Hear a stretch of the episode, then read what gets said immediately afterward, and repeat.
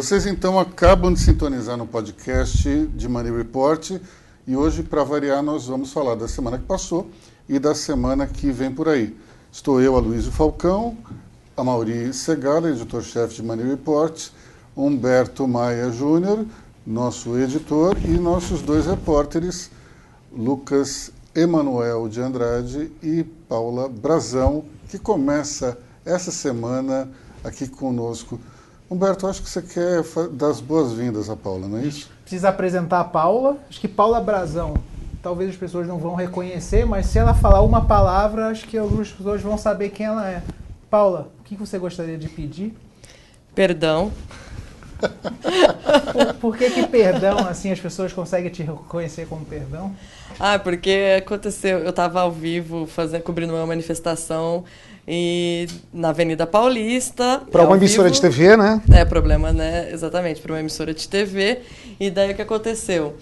É, inesperadamente, um rapaz passou atrás de mim e soltou um arroto muito alto. Muito Interminável. Alto, interminável. E daí eu levei um susto, mas a minha reação foi dizer perdão. E daí continuei falando, só que esse vídeo viralizou e as pessoas sempre que eu conto essa história, se elas me olham e não reconhecem, elas falam, eu conto a história, elas falam, é você a menina. Eu falo, sou eu, a repórter. Virou meme. Exatamente. Virou meme, Virou meme e vai trocar o nome de Paula Brazão para Paula Perdão. Bom, uma maneira de ficar conhecido, né? O trabalho, pelo menos. Vamos Sem pensar dúvida. assim. Mauri, vamos começar. O primeiro assunto da semana é das queimadas é, Eu acho que a grande pauta da semana aí foi, foram as queimadas da Amazônia, né? Acho que a gente precisa discutir uh, a respeito desse assunto o seguinte: o Brasil precisa de crescimento econômico, mas só que precisa disso preservando a natureza. A gente estava uh, eh, falando aqui antecipadamente, a esquerda se apropriou dessa pauta ambiental como se fosse só dela. Eu não sou uma pessoa de esquerda, só que eu não quero que a Amazônia seja devastada, eu quero a preservação do mico-leão dourado, eu não quero que o tigre siberiano desapareça, mas eu quero também crescimento econômico. Então o Brasil tem um desafio que está colocado aí que é fundamental, que é crescer e ao mesmo tempo preservar. A gente precisa tirar o debate ideológico dessa questão. E dá para crescer mantendo a Amazônia e desenvolvendo a economia e a indústria. Também não tem essa dicotomia que a esquerda tenta vender, né? Exato, que são questões indissociáveis. Isso não existe. Pelo menos eu acho que isso não existe. E, e todo esse debate internacional, uh, ele é importante, eu acho que uh, é, é, é, vital, mas ele está muito contaminado pela questão ideológica, dos dois lados. Você tem a extrema-direita de um lado, que se você defende, ah, não, não vamos queimar a Amazônia, você é um cara de esquerda. E você também, a esquerda do, do outro lado, se apropriando dessa pauta para criticar o governo. Mas tem um detalhe interessante que é a intromissão do premier da França, do presidente. O Macron é premier ou presidente? Não lembro mais. Presidente. Presidente, presidente é. Da França nessa história e utilizando até uma foto antiga de uma queimada da Amazônia. Só que o, o ponto é interessante porque Macron está no meio de uma, de uma situação política difícil, popularidade em baixa, e ele usou o velho truque de se eleger um inimigo comum da nação, de preferência estrangeiro, e também, de preferência, que tenha algum tipo de preconceito envolvido. E o Bolsonaro cai feito uma luva nesse, nesse papel. Então, no sentido de tentar salvar a sua popularidade e trabalhar para a próxima eleição, Macron inventa essa questão aí da Amazônia para tentar se salvar é, de uma situação difícil. Complicado porque acaba entrando num, num terreno ideológico também, porque muitos empresários questionam esse súbito interesse da França em relação às atividades eh, ambientalistas no Brasil. Existe realmente um ímpeto e uma vontade de se questionar isso somente para defender a natureza ou tem algum interesse econômico por trás disso? É um problema sério e eu, sinceramente, não acredito muito nesse ímpeto todo do Macron de ambientalista e de defensor da natureza. Existe um interesse econômico por trás disso tudo, eh, permeando essas, esses questionamentos ambientalistas na Europa, E daí a gente entra numa salada maluca, porque você tem os grandes empresários europeus criticando o Brasil e você tem os esquerdistas do Brasil também criticando a mesma coisa. Ou seja, é uma situação na qual brasileiros esquerdistas dão a mão a direitistas europeus para tentar é, abafar o crescimento econômico do nosso país é uma situação tanto quanto delicada. E né? a gente precisa lembrar também, Aloysio, que o Macron está se vingando da desfeita que o Bolsonaro fez para ele há alguns dias. Né? Ele tinha uma reunião marcada com o ministro das Relações Exteriores e foi, foi cortar, cortar, o cabelo. cabelo né? Né? Então, isso também, essas coisas, a gente acha que não, mas também estão no jogo político. Foi uma desfeita do presidente e agora, de alguma forma, vem, vem, a, vem a, o, a revanche. a revanche. E você tem esse lado político, de fato, é, é muito legal você aparecer no mundo como paladino defensor da Amazônia, né? Isso, é muito claro. fácil. Contra, contra alguém que você chama de fascista. Exatamente. E, de uma maneira até exagerada, mas enfim. Lucas, você tem um, alguma coisa a falar? É, falando desse lado econômico que você citou, tem a questão da, desse acordo comercial entre União Europeia e Mercosul. O Macron hoje já falou que vai se opor a esse acordo. Então, é, tem todo esse questionamento do que essa crise relacionada aos incêndios na Amazônia pode é, pode provocar. Mas falando mais da, das queimadas, é, eu acho que houve uma escalada aí nessa crise. Alguns é, fatores contribuíram para essa crise é, se agravasse, chegasse nessa situação.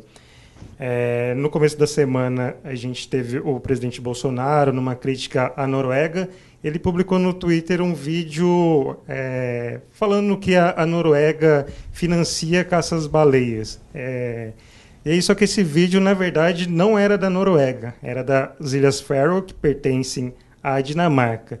E também é, essas, essas queimadas, teve a situação é, aqui em São Paulo, na terça-feira, que no período da tarde o céu escureceu, isso foi um, um conjunto de fatores, né? não só pelo clima, mas também por causa da, é, das fumaças. E aí o presidente Bolsonaro, de novo, ele questionou as informações, os dados e chegou a acusar ONGs é, de estarem por trás desses incêndios. Então acho que teve uma, uma escalada aí que foi crescendo, foi crescendo até chegar à atual situação que a gente está hoje. Isso também, se a gente pensar que teve um, um outro ponto que foi a discussão das verbas da Alemanha e da Noruega vindo para as ONGs aqui do Brasil. É, tem, eu acho que é importante fazer um esclarecimento que em nenhum momento o governo disse que não queria esse dinheiro, ele simplesmente disse que o dinheiro ele vem para o Brasil, fica no BNDES e do BNDES ele é distribuído para as ONGs. O que o ministro Ricardo Salles disse é o seguinte, ele não queria mais que o BNDES fosse o agente distribuidor, ou seja, se França, Alemanha, Noruega, o, todos os países quiserem doar diretamente para as ONGs, que o façam, mas que não usem o BNDES para isso. Porque, afinal de contas, o BNDES pertence ao governo federal. Se o governo federal quiser privilegiar um projeto A em vez do projeto B, tem todo o direito de fazer isso. A questão é que o dinheiro já sai meio que carimbado da Alemanha e da Noruega para uma determinada ONG e o BNDES faz um papel assim como se fosse um carimbo de compliance. Então, eu acho que nesse ponto específico, o governo tem razão. E isso acabou para incendiar ainda mais o debate em relação a isso. Paula, o que, é que você tem a dizer? Eu acho que acontece que a comprar uma o, o que eu vejo é que está acontecendo tá, vários outros países assim a Amazônia é um um ponto muito sensível, acredito eu, que para todos os para a relação com todos os outros países. Tanto que né, o Bolsonaro já teve em disposição com a Angela Merkel. Hoje, além do, do presidente da França, o primeiro-ministro da Irlanda falou que também vai votar contra o acordo do Mercosul e União Europeia. Então, assim, eu acho que é um ponto que pode agravar muito a situação econômica, né, relações comerciais do Brasil com outros países, porque muitas pessoas estão se manifestando contra, não são só artistas, não são só pessoas de ONGs, são grandes líderes se manifestando contra, e eu fico pensando, é, me causa uma preocupação em relação a como vai ficar. É, como vão ficar os acordos a partir de agora? Como isso vai mexer ainda mais na nossa economia, que né, anda um Não pouco... anda. Exatamente. A gente tem duas maneiras de enxergar isso. A primeira é, nós vamos perder uma coisa que nós nunca tivemos, que é o acordo com, do Mercosul com a União Europeia. Então, é algo que nós ficamos no vislumbre de ter e agora não vamos ter, ou poderemos não ter. Uhum.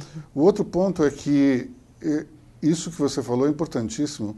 As pessoas, o cidadão comum europeu, ele vai começar a rejeitar produtos brasileiros.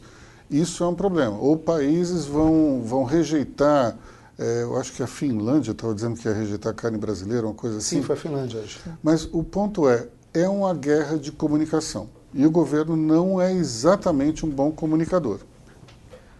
Vamos, você estava falando até pouco sobre a questão do Macron. Você sabe qual que são, é um setor mais sensível da economia francesa? São os agricultores do sul da França. Eles morrem de medo dos produtos brasileiros. Sim. Será que o Macron já não está usando esse pretexto de Amazônias para depois tentar mudar alguma coisa na União Europeia é, para beneficiar os agricultores franceses? Porque ele perde muito. Ali, qualquer político pode perder muito voto se desagradar o agricultor do sul da França. Claro. Eu tenho certeza que é isso, e por isso que eu disse que é, é um interesse meramente ecológico ou tem algum interesse econômico por trás? Para mim, não tem nenhuma dúvida. O Macron está fazendo o jogo do agricultor do sul da França e isso vai, de alguma maneira, emperrar é, esse o, processo. O fato é que para o cidadão comum que pega a questão ecológica, né? que a Sim. celebridade vai protestar na rua, hoje teve protesto na, na Embaixada de Londres, de Madrid, Paris, hoje sexta-feira. Agora, uma coisa que não ficou clara para mim, e eu não sei se ficou claro para vocês, então eu, eu coloco essa pergunta aí para a redação, é, eu, sinceramente, eu li uma matéria na qual tinha alguém da NASA falando que de fato aumentou. Aí eu li uma outra dizendo que não, não aumentou. E uma pessoa do governo americano em off dizendo que estava muito preocupado com, com a queimada, enfim. É, eu acho que o debate que deveria ser técnico virou ideológico também. Então, é, acaba que você tem situações em que quem defende o governo diz que é mentira, quem ataca o governo diz que é verdade. Mas o fato é, eu ainda não consegui entender se aumentou ou se diminuiu. Claro. E o fato é que o Brasil falhou nessa comunicação, né? Isso, isso a gente precisa se preocupar a partir de agora até que ponto isso vai prejudicar a economia que já não anda. Né? Esse é o grande temor que a gente precisa ter. Né? Se, se, houver uma onda de protestos internacionais que leve redes de supermercados a parar de comprar produtos brasileiros, de expor produtos brasileiros, isso é muito grave, ainda mais para uma economia que enfrenta dificuldades. E outra coisa que eu fico pensando também é esses dados todos, né? Que você falou que leu, que a NASA falou uma coisa, que outro lugar falou outra. Aí o INPE tinha divulgado os dados, o presidente foi demitido, entrou outro. E, e aí? No que, que a gente acredita? Em quais, quais dados a gente acredita também, né? Porque se for pensar assim, é, nós aqui que trabalhamos com notícia, a gente tenta apurar, a gente faz de tudo para né, que venha tudo é, bem feitinho, que a gente vá a fundo na, nos assuntos. Mas e o cidadão comum? Né? Que fica com esse bombardeio de, de dados é, que, que não dá para saber. E olha, é muito, é muito mais complicado, porque quando você, por exemplo, vê uma pesquisa eleitoral, dependendo do corte, uma pessoa está na frente. Dependendo de, do outro corte que você faz, Olha, está na frente, mas veja aqui nesse segmento aqui. Está em crescimento, em ascensão, e daí pode ser que daqui a duas semanas mude a liderança. No caso da, das queimadas e no caso do, dos dados ecológicos de maneira geral, dependendo da forma que você olha, talvez de fato a pessoa que diz que está diminuindo tem razão. Ou então aquela que diz que está aumentando também tem razão. A questão é que não existe necessariamente um padrão um meridiano de Greenwich que é, que é inquestionável. E você diga, olha, por esse padrão aqui que é adotado por todo mundo, está aumentando ou está diminuindo. A questão é que cada um usa um parâmetro e nós ficamos no meio dessa briga de comunicação e não entendemos nada. E o governo encerra outra semana com uma crise, né? A gente mais uma vez e uma semana que começou com uma agenda positiva que é a agenda de privatizações. Exatamente. Né? Vamos falar um pouco dela então. Né? Quer dizer, o governo anunciou foram 17, né? Empresas, O, o plano seria 17, mas acho que acabou sendo 9. Sendo 9, isso, como é, o plano inicial eram 17, acabou fechando em 9. E a, todo mundo sabe que essa agenda é fundamental para o Brasil andar. É, uma, uma coisa aí que é, chamou a atenção que nesse plano tem algumas empresas que precisam do aval do Congresso. É, isso vai ser um, algumas empresas, eu digo no caso Correios, Eletrobras, que precisa do, do apoio do Congresso. Então isso é mais um desafio para o governo. O governo está conseguindo avançar a reforma da Previdência, é, e agora as privatizações também é, vai mostrar como vai ser a relação do governo com o Congresso. O, o governo vai precisar trabalhar bem essa base, fortalecer a base para ter para conseguir aprovação, porque privatização é um assunto mais delicado. O Congresso já tem uma uma melhor recepção, já aceita conversar melhor, mas ainda tem é, tem muito lobby de servidor, tem muita coisa contrária. Então aí vai estar em jogo alguns interesses né, das bancadas. Então vai ser um desafio aí para o governo é, trabalhar isso. Aí o desafio agora é o governo fazer um trabalho de comunicação tão bom como fez com a Previdência fazer com as privatizações. Esse que é o, que é o ponto aqui agora, é você mostrar para a população que privatizar o Banco do Brasil é bom, que você privatizar de um modo 100% a Petrobras é bom, você privatizar o Correio, a Eletrobras, enfim. Esse é um trabalho de convencimento da população. Algum tempo parecia impossível. Previdência era um assunto que a população morria de medo e hoje a população quer a reforma. Não só da população, né? Vai ter que ter um trabalho de convencimento dentro do, do Congresso mesmo. Mas assim, o Congresso é tipo, via população. Se você convence a população, o Congresso automaticamente se alinha com, Com a isso. reforma da Previdência, as manifestações foram exatamente nesse sentido. Exato. Vocês acham que a percepção da sociedade hoje é mais favorável para uh, um projeto de privatização? Olha, se você contar a história de uma maneira muito simples, eu acho que a sociedade como um todo acaba acatando, e eu diria até a esquerda. Por quê? Tem um ponto que é reduzir o, o déficit público, isso não é tão charmoso. Mas você vai gerar investimento, vai gerar emprego, isso já tem um certo apelo. Mas é só a gente lembrar do seguinte: o que era a telefonia no Brasil pré-privatização? Era uma tragédia. Não havia linha suficiente, o serviço de celular era um horror, custava caríssimo. Você declarava telefone no imposto de renda.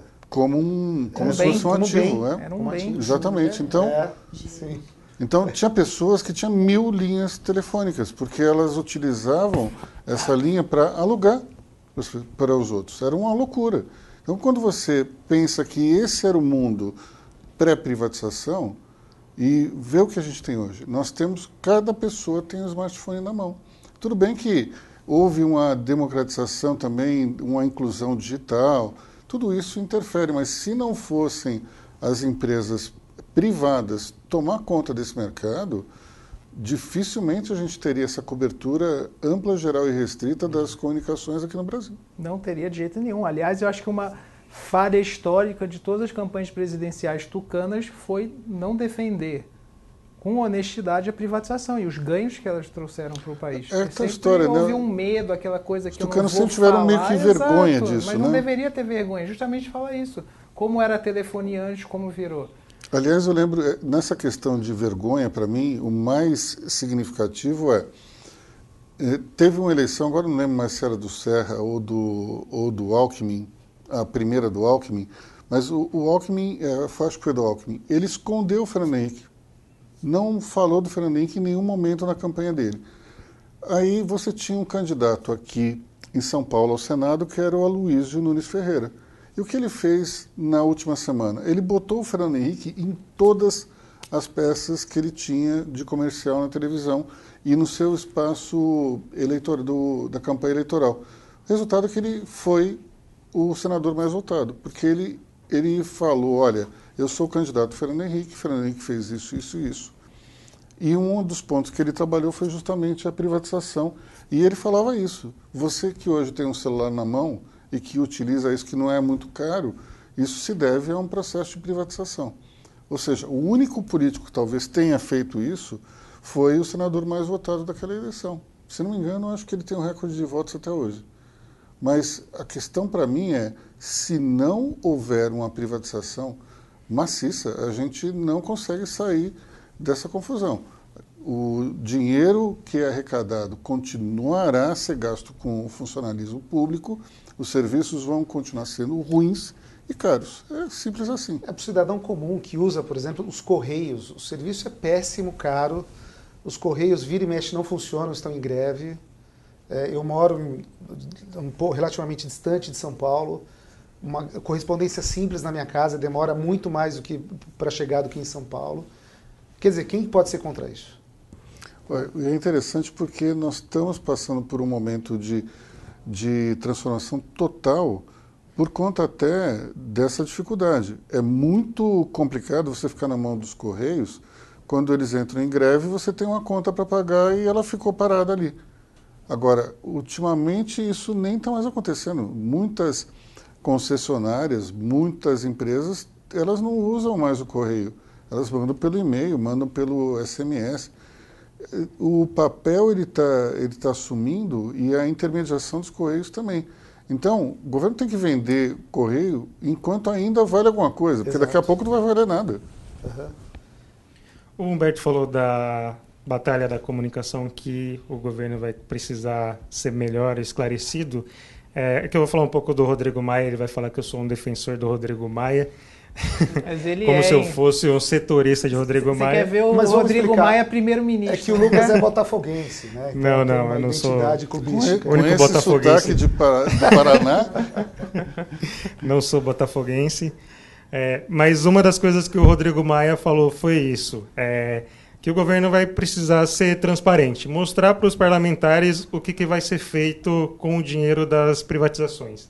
Então, assim, explicar o que, que vai ser feito, apresentar um plano certinho para o parlamentar ficar é, bem esclarecido da situação. Vamos combinar que é para inglês ver, né? Isso jamais aconteceu, jamais acontecerá. O, vem o governo e fala assim, nós vamos, vamos pegar 20% dessa desapropriação, melhor, dessa privatização aqui, e nós vamos colocar no, em, na coisa A. Vamos pegar 30% na beira, não vai acontecer. Então, o, o Rodrigo Maia quer ser enganado, e porque é impossível isso acontecer. A dinâmica do orçamento federal é completamente maluca, e o próprio Congresso contribui para isso. Então, o governo tem lá o seu orçamento, o Congresso vai lá e solta uma lei que você tem que agora bancar tal e tal coisa. Pronto, acabou toda, todo o planejamento foi embora. O Rodrigo Maia quer piorar a situação fiscal do Brasil. o Sem grande dúvida. problema fiscal é vinculação de receita. Seja, o é. Rodrigo Maia está querendo ir nesse sentido, assim, Lucas, desculpa, mas essa pauta não é boa para ele conseguir ser eleito primeiro-ministro, né? Eu não sou defensor dele. Bom, e falando em, bem claro aqui. E falando em recursos é, que, que seriam captados, vamos falar da CPMF então? Vamos. É, a CPMF causa urticária no, no, nos empresários. O empresário né? não gosta, né? Não gosta. Ser a semana com o empresário da área de saúde, que está muito preocupado com isso. Ele acha que o efeito uh, uh, para a imagem do governo será devastador e ele até vai estar vai, tá pensando em lançar um movimento uh, contra a CPMF. O Paulo Guedes disse que 0,22 não, não faz quase, quase não machuca ninguém. Machuca. É. Paulo, o que, é que você acha que o cidadão comum já que você é nossa setorista de cidadão comum. Ah, eu sou setorista de cidadão comum. já, o que, que você acha que o cidadão comum vai, vai sentir se voltar a CPMF, mesmo nesse patamar de 0,22%? Eu acho que diante do, do que nós estamos vivendo, qualquer porcentagem afeta no bolso das pessoas. Não tem isso, ninguém quer aumentar nenhum imposto, ninguém quer é, sentir, já tem tanto desemprego, já tem tanta... É, já está tão difícil que quem que vai concordar com isso? Agora, dentro, do, dentro da reforma tributária do Marco Sintra, se não me engano, entra essa CPMF, mas tem uma série de rebates na declaração de imposto de renda, incluindo até o aumento do teto para isenção do imposto. Então, hum. é, no frigir dos ovos, pode ser até que os mais pobres paguem menos imposto, mesmo com a CPMF.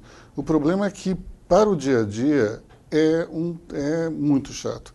Eu não sei se vocês lembram aqui, mas era insuportável. Você tem que comprar uma coisa e custa mil reais, aí você tem que fazer a conta da CPMF, porque você tem que depositar o dinheiro que é equivalente aos mil reais mais o zero vírgula não Na sei época quanto era que era. 0,38, né? Exatamente. Então era um inferno isso, porque Mas é que não é tanta diferença, então, se na época era 0,38, agora é 0,22, assim, tá, tá meio ali, né?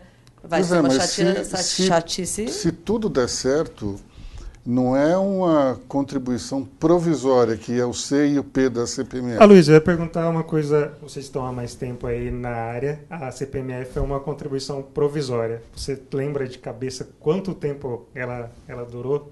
Esse tempo provisório? Eu acho que ela ficou dois ou três anos, se não me engano. Eu não tenho Quando, certeza. quando eu acho que ficou mais, ó, vamos lá. Eu estava na faculdade e tinha CPMF. Foi governo FHC. Governo Fernando Henrique. Foi. Foi, acabou governo com Lula Lula, ainda né? tinha. Então, mas se Pelo foi. menos, acho que foram cinco anos, pelo Mas menos. não foi o governo inteiro do, do, do- Não foi o segundo mandato inteiro do FHC. Ela foi criada em algum momento. Eu acho que é muito simples, a gente dá, um, dá uma olhada aí no Google e descobre. Mas, se não me engano, ela foi criada em algum momento do, do 2000, segundo mandato. Acho que foi ano 2000, 99 e 2000. Estava no começo da faculdade. Então, aí a gente está já no segundo mandato do FHC, no meio. Mas eu acho que ela foi derrubada no governo Lula. Então, mas não foi no começo do governo Lula, porque por isso Não, que eu acho que foi no começo. Acho que Foi em foi. 2007 que acabou a CPMF. Então ela durou bastante. Ela durou uns sete anos. Agora saiu provisória do nome, né? Então, Ah lá, foi de 97 a 2007, foram 10 Então, anos. 10 de anos, tudo isso, Não, caramba. 97. É. né? Então eu, eu convivi com isso e não percebi tanto, pra falar a verdade. Chega uma hora que eu acho que para de incomodar você. Não foi tão provisória assim. Não foi. Não Mas foi. mexe com o humor das pessoas do empresariado, né? E vocês não Ah, acham totalmente. que tem uma percepção, tem, um, tem um, algum mau humor crescente aí na, na- na- Tem. né? Eu percebi isso nos últimos dias, pelo menos. Né? As- havia um otimismo muito grande, uma expectativa muito grande no, no primeiro semestre, que eu acho que agora deu uma diminuída. Mas eu, tenho, eu costumo comparar o que está acontecendo agora ao que aconteceu no sétimo para o oitavo mês do governo Temer. Todo mundo queria que se voltasse para uma política ortodoxa na condução econômica e isso foi feito. Só que daí o, a ortodoxia demorou para trazer resultados práticos e a economia demorou para deslanchar.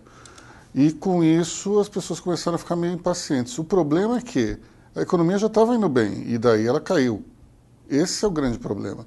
A gente pode talvez é, acreditar uma boa parte desse, dessa retração a essa capacidade que o governo tem de criar crises do nada. A verborragia de todos os chefes de poderes, não é só o presidente da República, mas também o, o primeiro-ministro do, do Lucas, o Rodrigo Maia, ele também tem, a- tem a sua contribuição. Dias Toffoli, eh, no judiciário, tem também a sua contribuição. Parece que todo mundo resolve de uma hora para outra criar confusões para que a economia comece a patinar. Esse é um problema. Eu vou, vou roubar um pouco a editoria da Paula de Cidadão Comum. Acho que daí o Cidadão Comum acaba ficando esgotado também. Toda semana tem uma crise nova, alguma coisa nova, e aí a economia não anda, é, sempre tem alguma coisa diferente, e aí o cidadão acaba ficando esgotado. Mas eu vou falar uma coisa para vocês que, que me chama a atenção, que é o seguinte, o último resultado mostra uma retração de 0,1% no, no PIB brasileiro. Conversando com todos os empresários essa semana que eu falei, todos cresceram, todos. Então, para mim, tem alguma coisa esquisita aí. As empresas estão vendendo mais e os dados da economia mostram que teve, na melhor das hipóteses, um empate técnico, que 0,1% é quase que estável. Quando a bolsa cai 0,1%, a gente estava estável. Enfim, Estável. é, tem alguma coisa que eu não estou entendendo. Onde é que está a retração? Porque para você ter 0,1%, se tem um monte de gente que está crescendo, alguém está caindo bastante. Quem está caindo bastante? Essa eu acho uma pergunta interessante, mas acho que quem está ganhando são as grandes empresas, né? Até se a gente analisar o, o aumento do lucro das empresas de capital aberto, só está subindo. Se a gente pegar dos últimos anos, mesmo desde 2015, 2016 para cá, Os Será que não lucros é- estão subindo e por isso que a bolsa está subindo. Será que as empresas não aprenderam a crescer mesmo em momentos de crise, Também, de plena, plena dificuldade? Mas tudo bem, mas as empresas estão crescendo, como é que a atividade econômica retrai? Tem É, alguma coisa que As empresas estão crescendo, mas elas não estão contratando, né? A gente tem um contingente de 13 milhões de pessoas que não diminui. Que eu acho que essa é a grande questão da economia real. Você A as pessoas economia não real, têm- não- o é Brasil não está gerando o- O emprego. PIB é muito grande, ou seja, tem esse lá, quando fala Olha, de pelo, uma pelo que a gente deu uma nota hoje dizendo que teve a criação Sim, grande é, de vagas, é. mas aqui ela é insuficiente para poder absorver. Tem dois pontos. Primeiro, a falta de, de preparo e de qualificação. Dessa, essas vagas aí, boa, boa parte delas acaba sendo uma vaga de gente qualificada e, e você tem uma, um despejo muito grande de jovens no mercado de trabalho que faz esse nível de desemprego se manter alto. É, o mercado não consegue absorver. Mas a, a economia brasileira é muito grande. Vamos pegar, por exemplo, o setor do supermercado. A gente tem duas empresas do setor têm capital aberto em bolsa, que é Carrefour e Pão de Açúcar. Os dois estão indo bem estão crescendo. Mas a quantidade de mercado no Brasil, Carrefour e Pão de Açúcar tem um mercado imenso de consolidação para pegar. Ou seja, talvez essas duas empresas estejam crescendo e o resto dos mini mercados estejam caindo.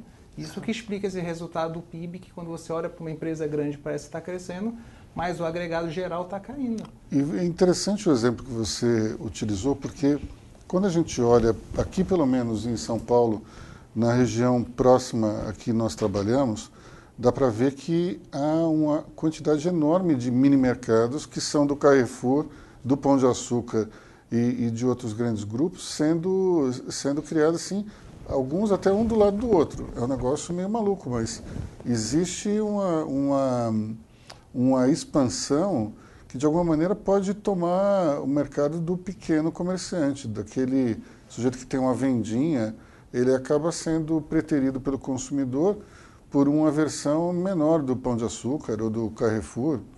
Isso pode também explicar um, um pouco esse, essa expansão das grandes marcas em detrimento dos pequenos comerciantes. E é verdade também que, para além das derrapadas do governo nesse começo de, de mandato, aí também o governo deu azar de pegar um cenário internacional complexo. Né, que a gente tem a guerra comercial aí, né, que tem uma novela nova a cada dia. Hoje a China anunciou mais um pacote de retaliações. Né, de, de... 75 bilhões.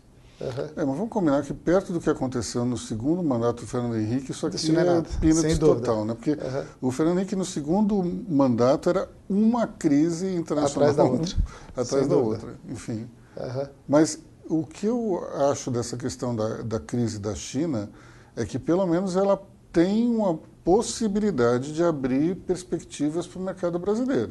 Não necessariamente é uma crise que vai causar um efeito direto é, como aquelas crises do Fernando Henrique. O problema daquelas crises é que o governo tinha pouquíssimo dinheiro em caixa, se não me engano as reservas do Brasil na época do FHC chegaram a 17 bilhões de dólares e agora a gente está com um patamar de 400.